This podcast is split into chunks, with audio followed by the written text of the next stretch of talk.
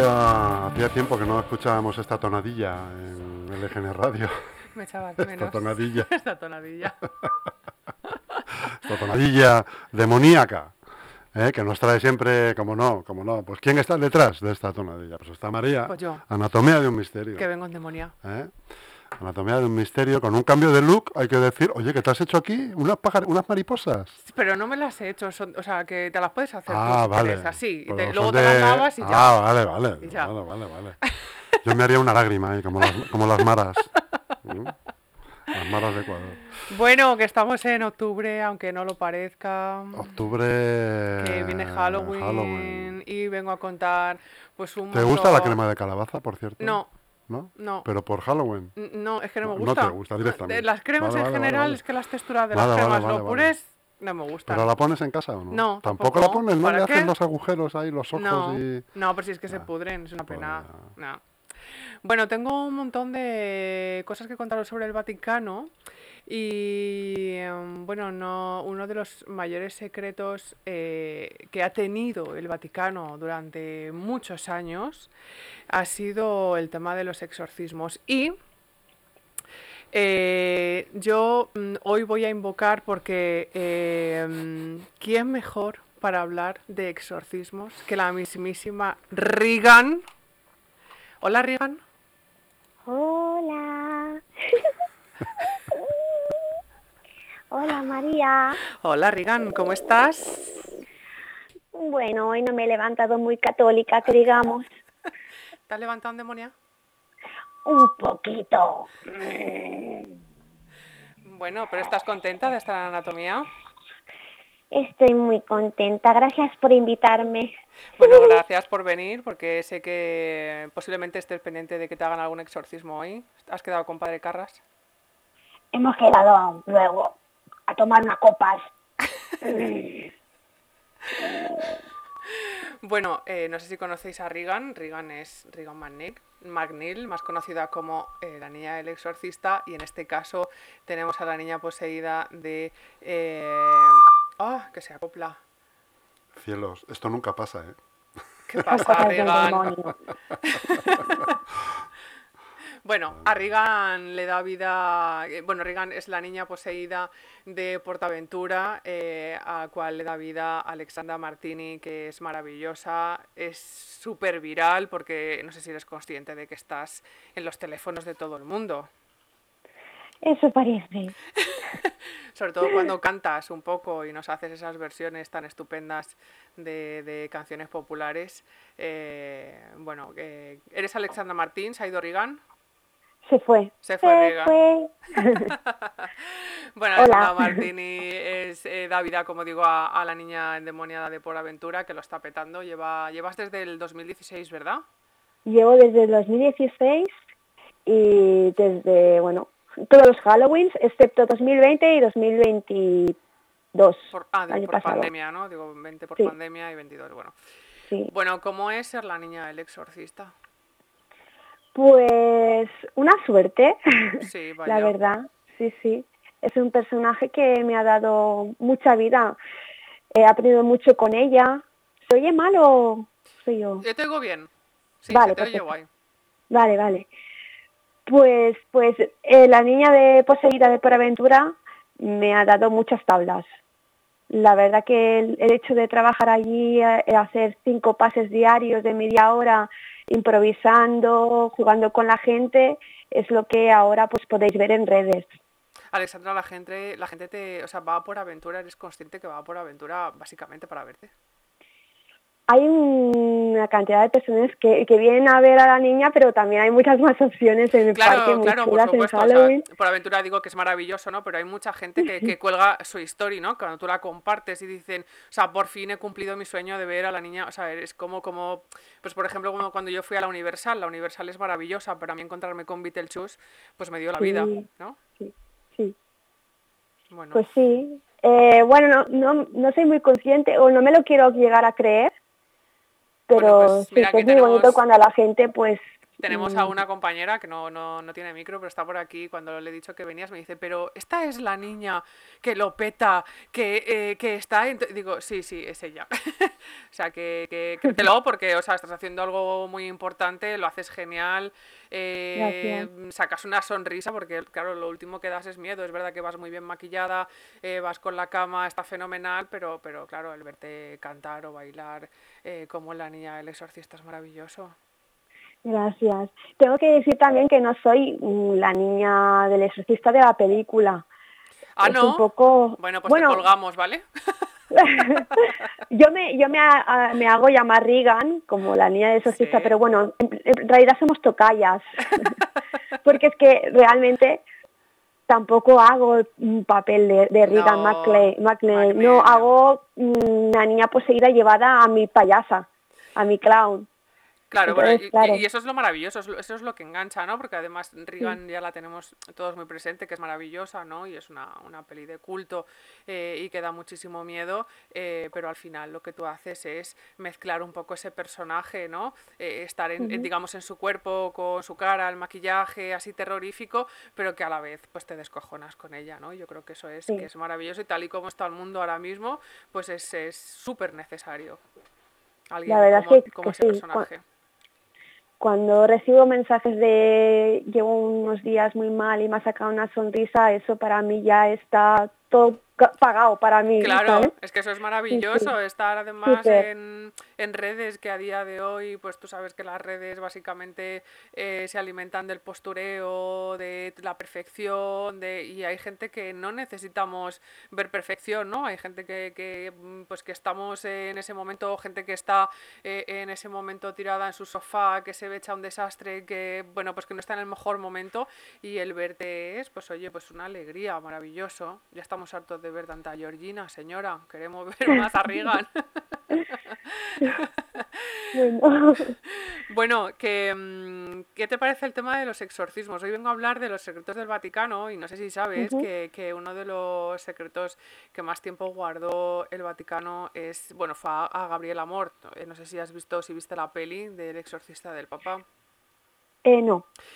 Bueno, pues habla un poco de la historia de Gabriel Amor, de cómo, cómo la iglesia quiso incluso eh, echarle, ¿no? Porque, bueno, cómo es esto de tener una figura que hable del demonio y que hable de, de- de que expulsara al demonio, ¿no? A día de hoy, eh, bueno, eh, eh, el Vaticano en época de Gabriel Amor realizó hasta 100.000 exorcismos porque estuvo Guau. 60 años sirviendo a, a la iglesia.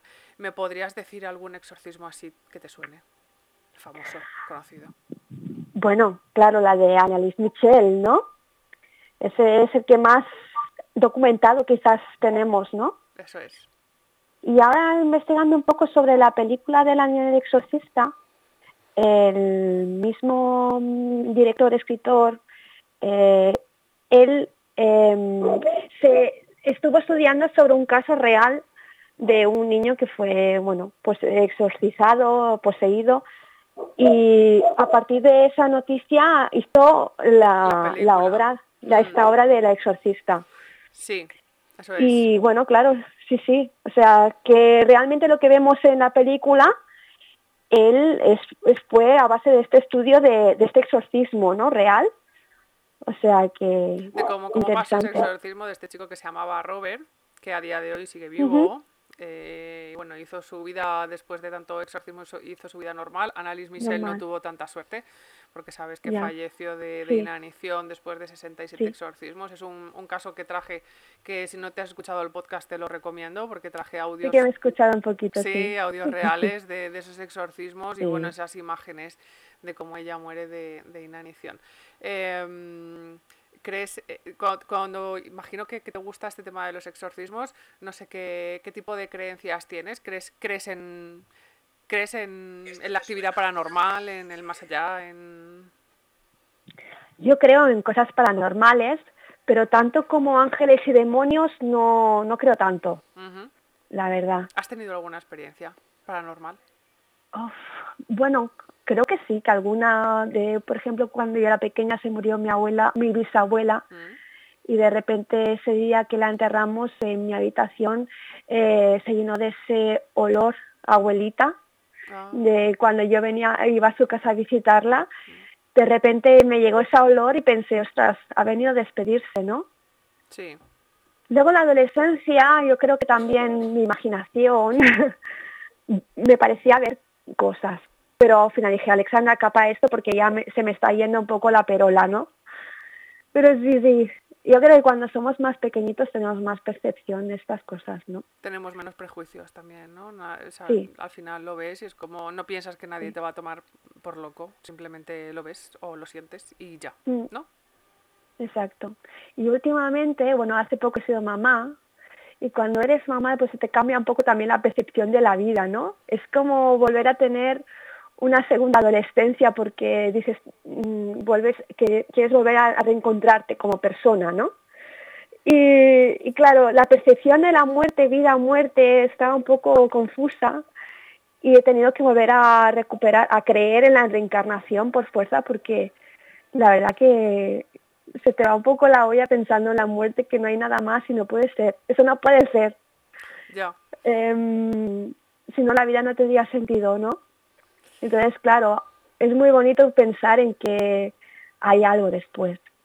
Porque si no, es una ansiedad, ¿verdad? Bueno, ya te recomendaré un, un libro cuando hablemos eh, del grupo EPTA, que no sé si sabes quiénes son el grupo EPTA, que se hizo una película hace poco fenomenal. Es un grupo, es el grupo más importante en España de investigaciones paranormales y tiene un libro muy bueno en el que cuentan historias de cómo ayudan a, a gente a gente que no sabe que está muerta. ¿Vale? Ajá. Gente que no sabe que está muerta, cómo, cómo pasar ya, cómo, cómo decir, cómo, cómo pasar ya al otro lado, ¿no? El decir el- lo que es el descanso definitivo. Entonces, a lo mejor esas cosas nos dan un poco de esperanza a que sí haya algo eh, después de la muerte, ¿no? Tiene que haber, tiene que haber. Ay, se me ha venido a la mente otro caso que me pasó, bueno, caso, me ha- mm, no me pasó a mí directamente, le pasó a mi hermana. Cuando yo vivía en casa de mis padres, eh, bueno, yo tenía una habitación muy desordenada y tal, y ese fin de semana no fui a dormir a, a mi casa. Y el domingo por la mañana mi hermana entró en mi habitación, abrió la puerta y se creía que estaba durmiendo en, la cama. Entonces preguntó, Alexandra, y una voz le contestó, como yo, era, era mi voz como durmiendo, ¿no? "Ujú". ¿Estás dormida? Y le contestó, sí, media dormilada. Vale, venga, adiós, hasta ahora. Y se fue para abajo, habló con mi madre. La Alexandra sigue durmiendo a estas horas. Dice, ¿cómo que Alexandra? Dice, sí, se ha ido a dormir a casa de una amiga. ¿Qué me dices, mamá? Si me ha contestado dos veces. Yo no sé con quién habló mi hermana, pero bueno, no sé si era una energía mía residual de allí, que también creo un poco. Tengo a Chus que le va a dar un infarto. Me está Pero eso mirando es como, lo más "What?". fuerte que, que ha pasado así en mi alrededor. Sí, sí. Nosotros no, no hemos hecho nunca Ouija ni nada de eso, o sea que Bueno, nos da respeto a esas cosas. claro, mejor, ¿no? Porque al final es como abrir Sí. puertas. Y por lo que veo en tu casa ya están abiertas, así que... Yo creo, a ver, puede ser una puerta que se abrió porque cuando falleció mi, mi abuelo, le escribí una carta de, de amor hacia él, porque que sentía que se me habían dejado muchas cosas de agradecerle y decirle, ¿no? Entonces escribí esa carta de amor, la quemé y esa noche sentí como algo muy fuerte en mi habitación. Tenían unas muñecas en una estantería y se cayeron. Bueno, y na- nada más, no pasó nada más. Pero yo qué sé si abrí una puerta ese día o qué pasó. Bueno, hay, hay algo tienes tú también, ¿no? Eh, quiero Algo decir, pasó. Sí, algo tienes tú también. eh, y parece que ha sido como elegida, ¿no? Para hacer el, el personaje, desde luego, porque sí que tienes ahí algo, algo que no sé si, bueno, pues tienes tendencia a, a atraer este tipo de cosas o tienes facilidad simplemente para que te pasen. Bueno, yo la verdad que lo hago, mm, yo, hablamos del demonio y todas estas cosas, pero también con cierta incredulidad de que me pueda pasar a mí algo. Hay gente peña gitana que me viene y me dice, yo te reprengo, yo te reprengo, con toda la buena bondad, pero ya a ver, yo creo en el karma, yo no estoy haciendo tampoco, mm, no estamos llamando a nadie ni nada de esto. Y bueno, de momento a mí no me ha pasado nada chungo, me toquen fusta. ¿Qué se dice aquí en Cataluña? To- Tocamos madera. No, bueno, a ver, entonces al final haces un personaje, eres actriz, ¿no? Y como tal, pues haces este personaje, eso no quiere decir que vayas a atraer, es hacer otras cosas, ¿no? Es ponerte a hacer una ouija, ponerte a hacer un ritual, No, ponerte a hacer que algo no. así, pero hacer de niña del exorcista y además de la forma tan cómica que tú lo haces, vamos, yo creo que puedes estar tranquila. Gracias. Pero sí que me han enviado mensajes de que rezan por mí y cosas así. Bueno, a mí hay gente que me ve y también dice que reza por mí. No hago de la niña del exorcista, no te preocupes. Mm, Pues muy bien, Alexandra. Pues no te, yo voy a seguir contando secretos del Vaticano. Eh, no sé si guay. tienes tiempo de quedarte a comentar o, o tienes que irte a darle cuerpo a Reagan, a darle vida a Reagan y, y sigo yo lo que tú lo que tú quieras. Estás invitada. Bueno, te escucho, te escucho. Pues mira, aparte de Gabriel Amor, tenemos a. mm, Bueno, mm, yo espero que. O sea, quiero decir que la gente. cre- que esto no va en contra de la gente creyente. Yo voy a contar cosas que están publicadas, secretos del Vaticano. Posiblemente haya más que no estén publicados y no sepamos nunca, ¿vale?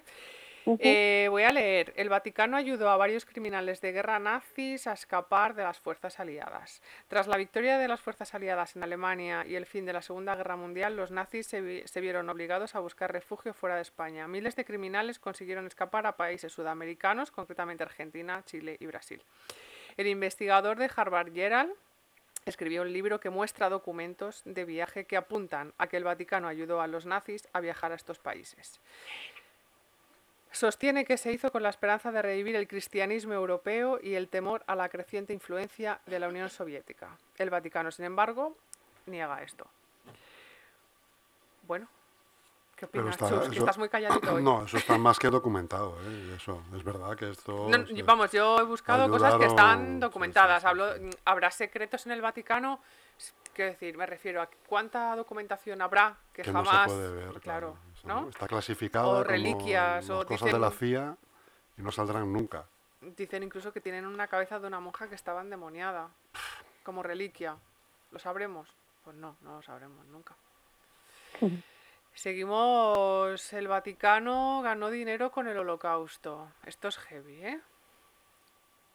Además de ayudar a escapar a miles de nazis de Europa, el Vaticano también participó en el contrabando de arte, oro y otras propiedades de familias judías saqueadas por los nazis.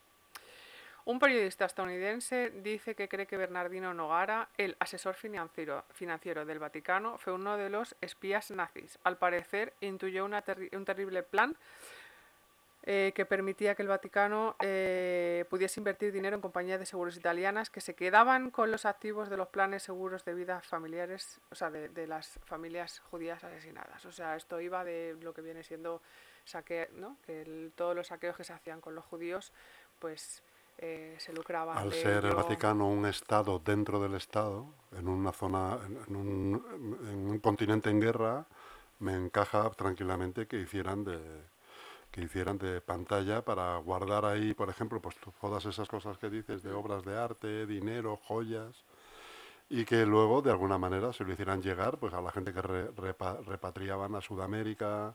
En España también hubo nazis, ¿eh? cuando Lo sigue habiendo. lo Incluso. sigue habiendo. Sí. Sí, sí, sí. Eh, ¿Habéis estado en el Vaticano alguna vez? sí. ¿Tú has estado en el Vaticano, Alexandra? Sí, sí que estamos, sí. Y a mí me llamaba muchísimo la atención. Alexandre, cuando, cuando por ejemplo, no sé si has metido los dedos en la pila bautismal, ¿ha salido humo? Pues la verdad que no sé si estaba llena, ¿eh? Se vació en ese momento. Se evaporó. Seguramente, se evaporó al, al llegar. Bueno, yo cuando estuve en el Vaticano me llamó mucho la atención, porque claro, tú ves lo que, lo que, lo que te enseñan, ¿no? Lo que quieren que veas, lo que es eh, turístico. Pero en el suelo había unas, unas rejas como si fuesen las del aire acondicionado, pero en el suelo, ¿no? Y yo veía sombras pasar y yo, joder, ¿qué cojones habrá ahí abajo? que no nos dejan ver, ¿no?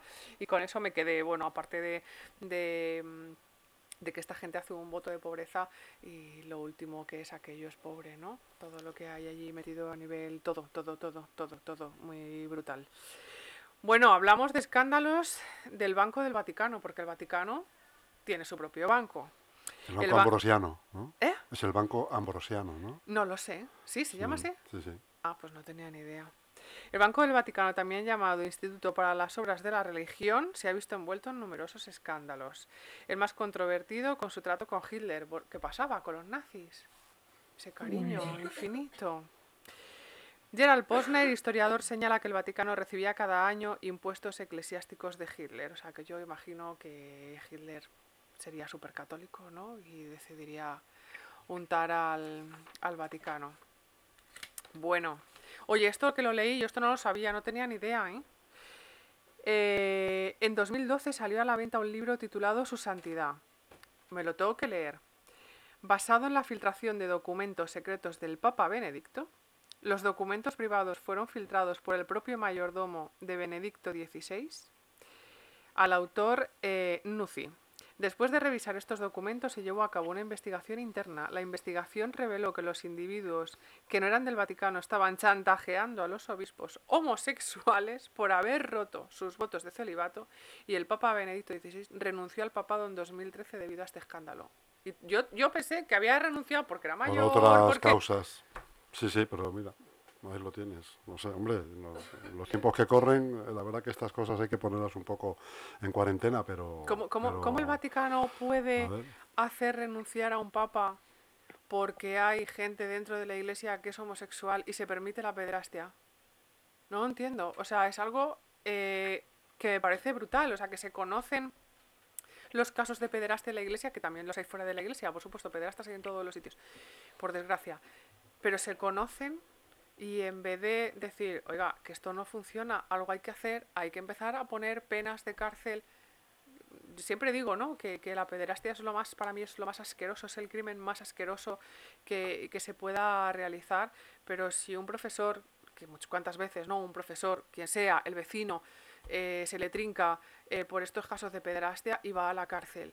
Es que no conozco a nadie de la iglesia, no conozco, a lo mejor lo hay, ¿eh? No conozco a nadie de la iglesia que haya pisado la cárcel por un caso de pederastia.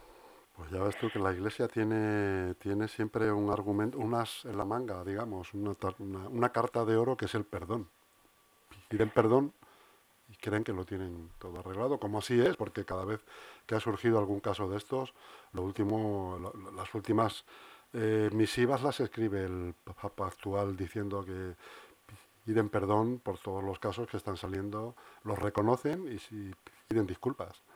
O sea que es una cosa que, Que, bueno, que ya es, una un de- poco ya de es- ya es un adelanto porque poco por lo menos grima. reconoce, ¿no? Sí, sí, Pero sí. claro, es que Sí, pero necesitamos, lo que tú dices, que no, va, necesitamos, que claro, no va nadie a la cárcel. No va Efectivamente. nadie a la cárcel por eso. ¿Qué dices de esto, Alexandra? Tú que eres madre, además. Ah, yo es que la iglesia mm, para mí es como la gran empresa mundial, forma parte de la élite, eh, lleva los hilos de- del mundo, ¿no? Lo estamos viendo, Entonces ¿no? es una pena porque Perdona, no la iglesia, sino la, religión, porque fíjate, estamos tenemos una guerra ahora, ¿no? Que es totalmente religiosa, o sea, eh, que es por religión, ¿no? Que es que quieren, o sea, hay un país que está rodeado de musulmanes, que son judíos, y los musulmanes dicen que también tienen que ser musulmanes, entonces, guerra. es una pena porque la religión lo que te ayuda es a, a vivir con consonancia con los demás, será decir, tratar al prójimo como te gustaría que te tratasen y de toda esta enseñanza han hecho una gran empresa con un montón de cosas oscuras que no sabemos ni la mitad. Una pena. Bueno, a mí me parece sí que la iglesia es como tiene como unos principios que mm, o sea, quiero decir que me parece estupendo, siempre lo digo, la gente que cree y que, y que se siente refugiada en esa fe, eso es maravilloso, ¿no? El creer en algo y el que te ayude eh, en tu día a día. Pero la iglesia como institución eh, me parece, por desgracia, pues poderosa, pero además desde los principios, ¿no? Desde que Colón llegó a América y dijo, aquí todo el mundo tiene que ser cristiano, y lo hicieron a base de, de hacer barbaridades, ¿no? Y a día de hoy lo celebramos eh, en la fiesta de la hispanidad, que, que para mí, bueno, pues fue, fue una brutalidad. Entonces, bueno, eh, a mí personalmente lo que es la iglesia como institución, no, no ya no te digo eh, el creer o no creer, que eso es libre de cada uno, pero la iglesia como institución pues me sobra por este tipo de, de cosas, ¿no? Sería, creo que se hace en flaco favor haciendo las cosas así. Y bueno, mm, os voy a contar que mm, hay documentos en el Vaticano que dicen que Jesús no existe. ¿Cómo es esto? ¿Se referirán a ti, Chus? Hay sospechas de que los archivos contienen comunicaciones entre el emperador Nerón y San Pablo sobre la existencia de Jesús. Algunos teóricos de la conspiración creen que el Vaticano oculta pruebas de que Jesucristo no existió. Esto como que le da poder a, a esta teoría ¿no? que decimos Alexandra y yo de que esto es como una empresa ¿no? que se ha montado aquí un chiringuito y ha dicho esto es así, esto es así, esto es así. Ujú. O sea, Oye, qué chasco que no, que no haya existido, ¿no? Pues es que imagínate, imagínate para la, Claro. para la gente que, que tiene su fe, ¿no? En algo Claro, más. empezamos con las crisis de fe. Claro, y luego tenemos la crisis de fe, efectivamente. El primer hippie de la humanidad, no puede ser. Pues efectivamente, es que yo siempre digo que yo creo, que, que no dudo de la existencia de Jesucristo como, como persona, ¿no? Como alguien revolucionario, además, que yo creo que es lo que Claro. dices, ¿no? su tiempo, Eso ¿no? es, un hippie, un revolucionario, ya lo que no me creo, pues es todo lo que viene detrás y toda la historia que la iglesia se ha montado, ¿no? Y todas las barbaridades que se han hecho en nombre de, de la Iglesia. Tuvimos también el podcast de, de la Inquisición. Dudo que alguien... Bueno, la Inquisición eh, también eran unos buenazos, eh, María. La Santa eres- Inquisición. La Santa Inquisición, sí, madre mía. Bueno, pues que sepáis que también en el Vaticano pruebas de vida extraterrestre. Flipas. Bien. que, tienen, Bien. que- que tienen guardadas. Bien, los rumores sugieren que el Vaticano tiene pruebas de la existencia de la vida extraterrestre en forma de cráneos extraterrestres. Algunas fuentes afirman que los archivos contienen pruebas de que el Papa está conspirando con seres extraterrestres para implantar a todos los habitantes de la Tierra chips informáticos. El chis. El chis, el que pusimos con las vacunas, que parece que no funcionó, lo quieren poner ahora. ¿Y Miguel Bosé qué dice de todo esto? Claro, hasta que no diga el algo no hay Seré que tu tomar amante una... bandido. no hay que- Mm, No lo sé. Pero bueno, a mí esto sí que me suena un poco... Conspiranoico, ¿no? Un poco, ¿no? No soy yo muy conspiranoica. pero esto- Uy, Tengo una perra. no, No es que he dicho uy, que no es por la perra, sino como que Has se ha dicho acoplado... conspiranoico y ha sonado Sí, ha otra, son- otra voz ultratumba diciendo lo mismo. Es Reagan, que aunque no esté, está. Madre mía. Reagan, Dime. ¿cómo son tus canciones? ¿Cómo son? o ¿Cómo están? ¿Cómo, cómo- cómo son, cómo son tus, tus, tus, tus canciones cuando, cuando haces de la niña poseída? ¿Cómo son tus versiones? Bueno, pues tengo la de mm, Rosario Flores. Pim, pom, fuera, que se me sale el demonio fuera. Pim, pom, fuera. Demonio fuera, demonio fuera. Bueno, maravilloso. Y que sepáis, hablando de gente muerta como Reagan, bueno, no, que, la, actriz, que la actriz está viva. Linda está viva. No estaba muerta, estaba de parranda. Tenemos un juicio a un hombre muerto. ¿Habéis estado ¿Un alguna vez en algún juicio de alguien que esté muerto? Ah, usted no. No. Bueno, pues en el año 897, que fue en el año en el que nació Chus, eh, la Iglesia Católica.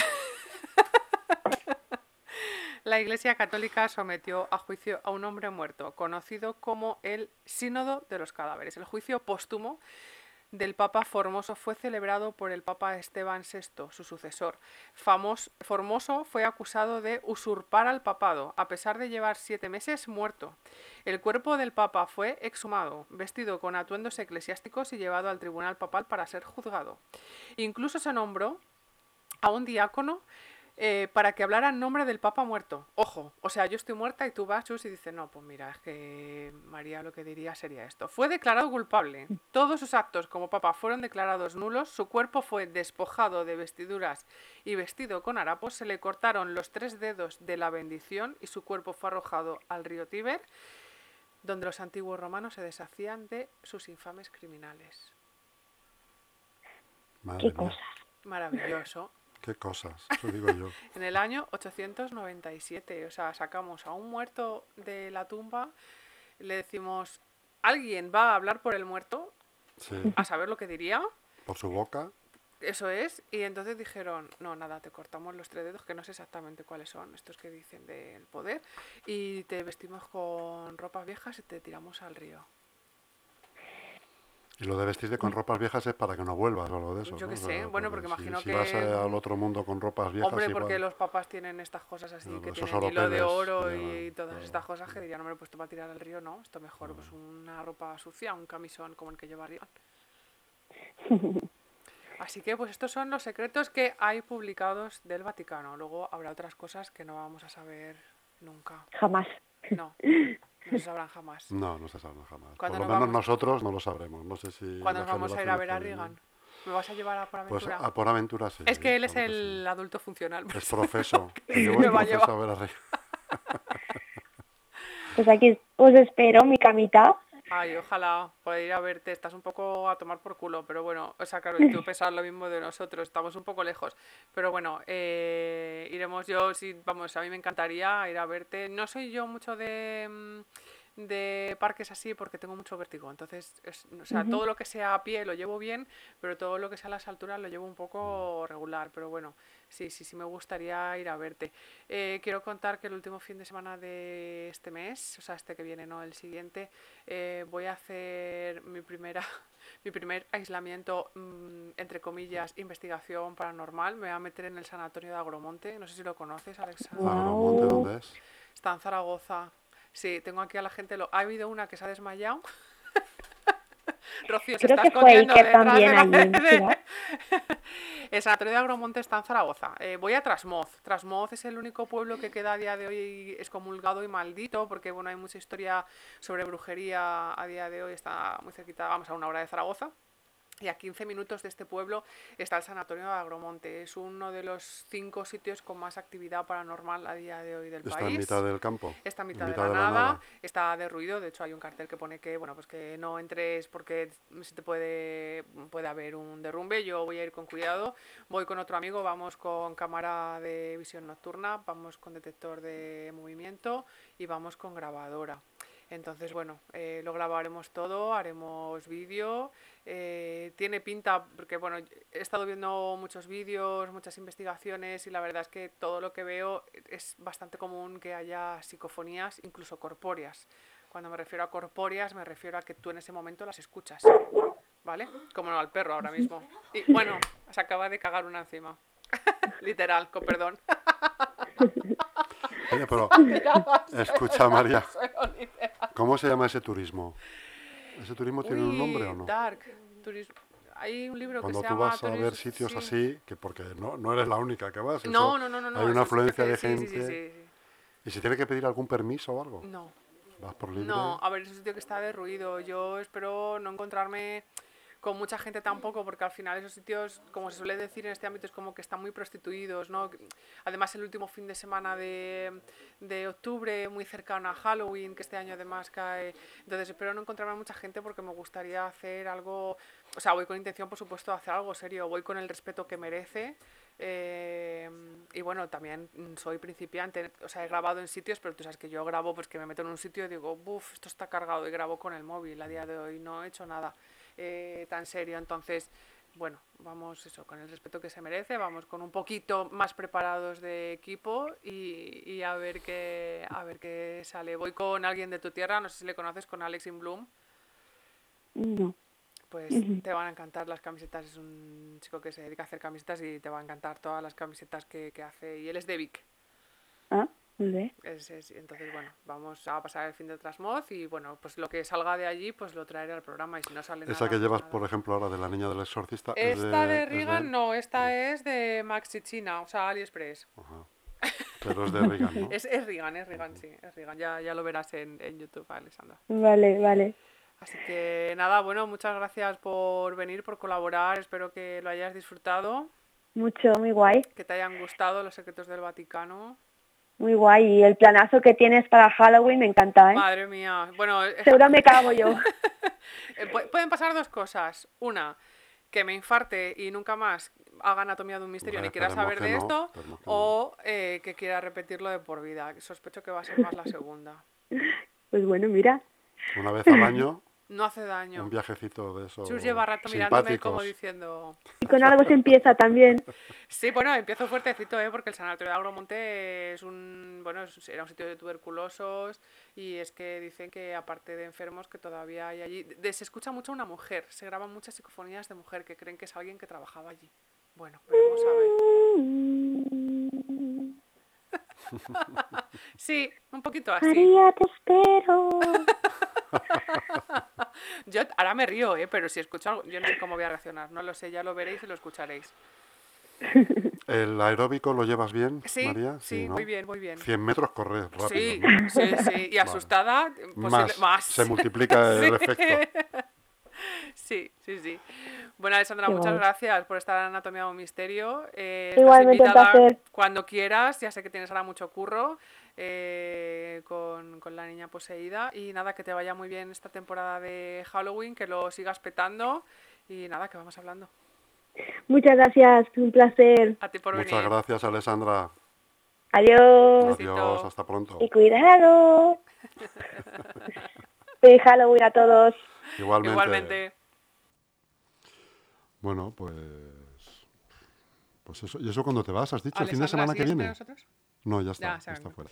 ¿La semana que viene te vas? ¿Me voy este fin de no me voy? ¿Este finde? No, No, el el siguiente. El último. Y es que estuve buscando sitio porque tengo un amigo, pues eso, el que hace las camisetas, que vive a tomar por culo también ahí en Vic. Y dijo, jolín, a ver si pasamos un fin de semana eh, en octubre y tal, pero como está pegada a Halloween, pues buscamos una actividad de Halloween. Vale. Y me pasó una compañera un reportaje que hay en Filmin, que no sé si lo tienes, pero está muy interesante, No que se llama Filmin. Becker y las brujas. Yo es que estoy, o sea, lo tengo porque me lo da la- el tío de Diego no te lo pasaba. Y se llama Becker y las brujas. Entonces habla de cómo Gustavo Adolfo Becker, eh, cuando fue a, a este pueblo, le encantó y vivió la historia. De hecho, hay una, a día de hoy hay una, mm, una figura que se llama la bruja de la tía Casca, porque es una, o sea, todavía hay familia que vive de esta señora. Y es un pueblo que excomulgaron y que declararon maldito y a día de hoy está excomulgado y maldito. Y es que el pueblo en sí es como muy pintoresco. O sea, que para pasar un fin de y tomarte algo y dar una vuelta y eso está bien. Pero para llegar al sitio este tienes que desplazarte en coche. ¿No? Y para llegar al, sa- y claro, yo al dije, voy a buscar algún sitio así, a ver si hay algo cercano. Y me salió el sanatorio de Agromonte. Digo, hostia, es que el sanatorio de Agromonte es algo. O sea, no puedes ir a ver. No puedes ir a ver. eh, Al Rey León. El Rey Ya. León, la- el Pilar. Eso no, no. No. no eso no te. A la Virgen no puedes ir a verla. Pero y este luego. ya se está a viendo ver. arriba. ¿eh? Me he comprado una cámara de visión nocturna y le digo, a ver, Alex, que yo no sé hasta qué punto vamos a poder ¿eh? entrar. Está- está- Ah, está grabando. Hola, grabando. digo, pues no, no sé hasta qué punto vamos a poder entrar porque. eh, es que no sé, Claro, no sé hasta que- qué punto. o sea, ¿Sabes lo que pasa? Que te, Físicamente, o sea, que esté muy derruido, porque como te digo, Claro, ha un ido poco mucha de yuyu. ¿Sabes lo, y luego otra parte que te puede pasar, que no me extrañaría por la cercanía de Halloween y tal, pues que vas y está aquello como, hasta el culo. como el Everest. Ya, ya. Y dices, joder, tío, ya ni Bueno. puedes escuchar nada ni... A ver, no, vamos a procurar no ir por la noche, sí que, que sea tarde, porque primero por la noche efectivamente va a ir mucha gente y, y va a ir mucha gente a hacer rituales y ouijas y todas estas cosas que pues que no interesan, ni menos en un sitio así. Pero bueno, sí ir por la tarde, de hecho, bueno, Diego y, y- y Ana, que es la pareja de otro chico, nos han dicho. Nos quedamos Os viendo esperamos. Netflix. Hacemos la cena, lo que queráis, pero pasamos. Vas con tu cestita de mimbre, tu picnic, Y, y sí, y mi Ah, capa, así. ¿tu capa? sí, y buscando al lobo. Nunca buscando al lobo, sacas allí, os sentáis ahí unos taburetes, sacáis allí el mantel a cuadros Sí, y y a ver esperáis, qué pasa. esperáis a que pase algo. sí. María, muchas gracias por estar aquí. Te hemos echado mucho de menos, que lo sepas. Ya, es que no me da la vida, Esperemos pero que vuelvas más, pronto, sí, ¿no? sí, Porque sí, ya sí, se te sí. ha- ya Sí, estás en tu rutina sí, sí, habitual. ya estoy en mi rutina habitual. Bueno, ya pues nos veremos pronto, amiga. Un saludo.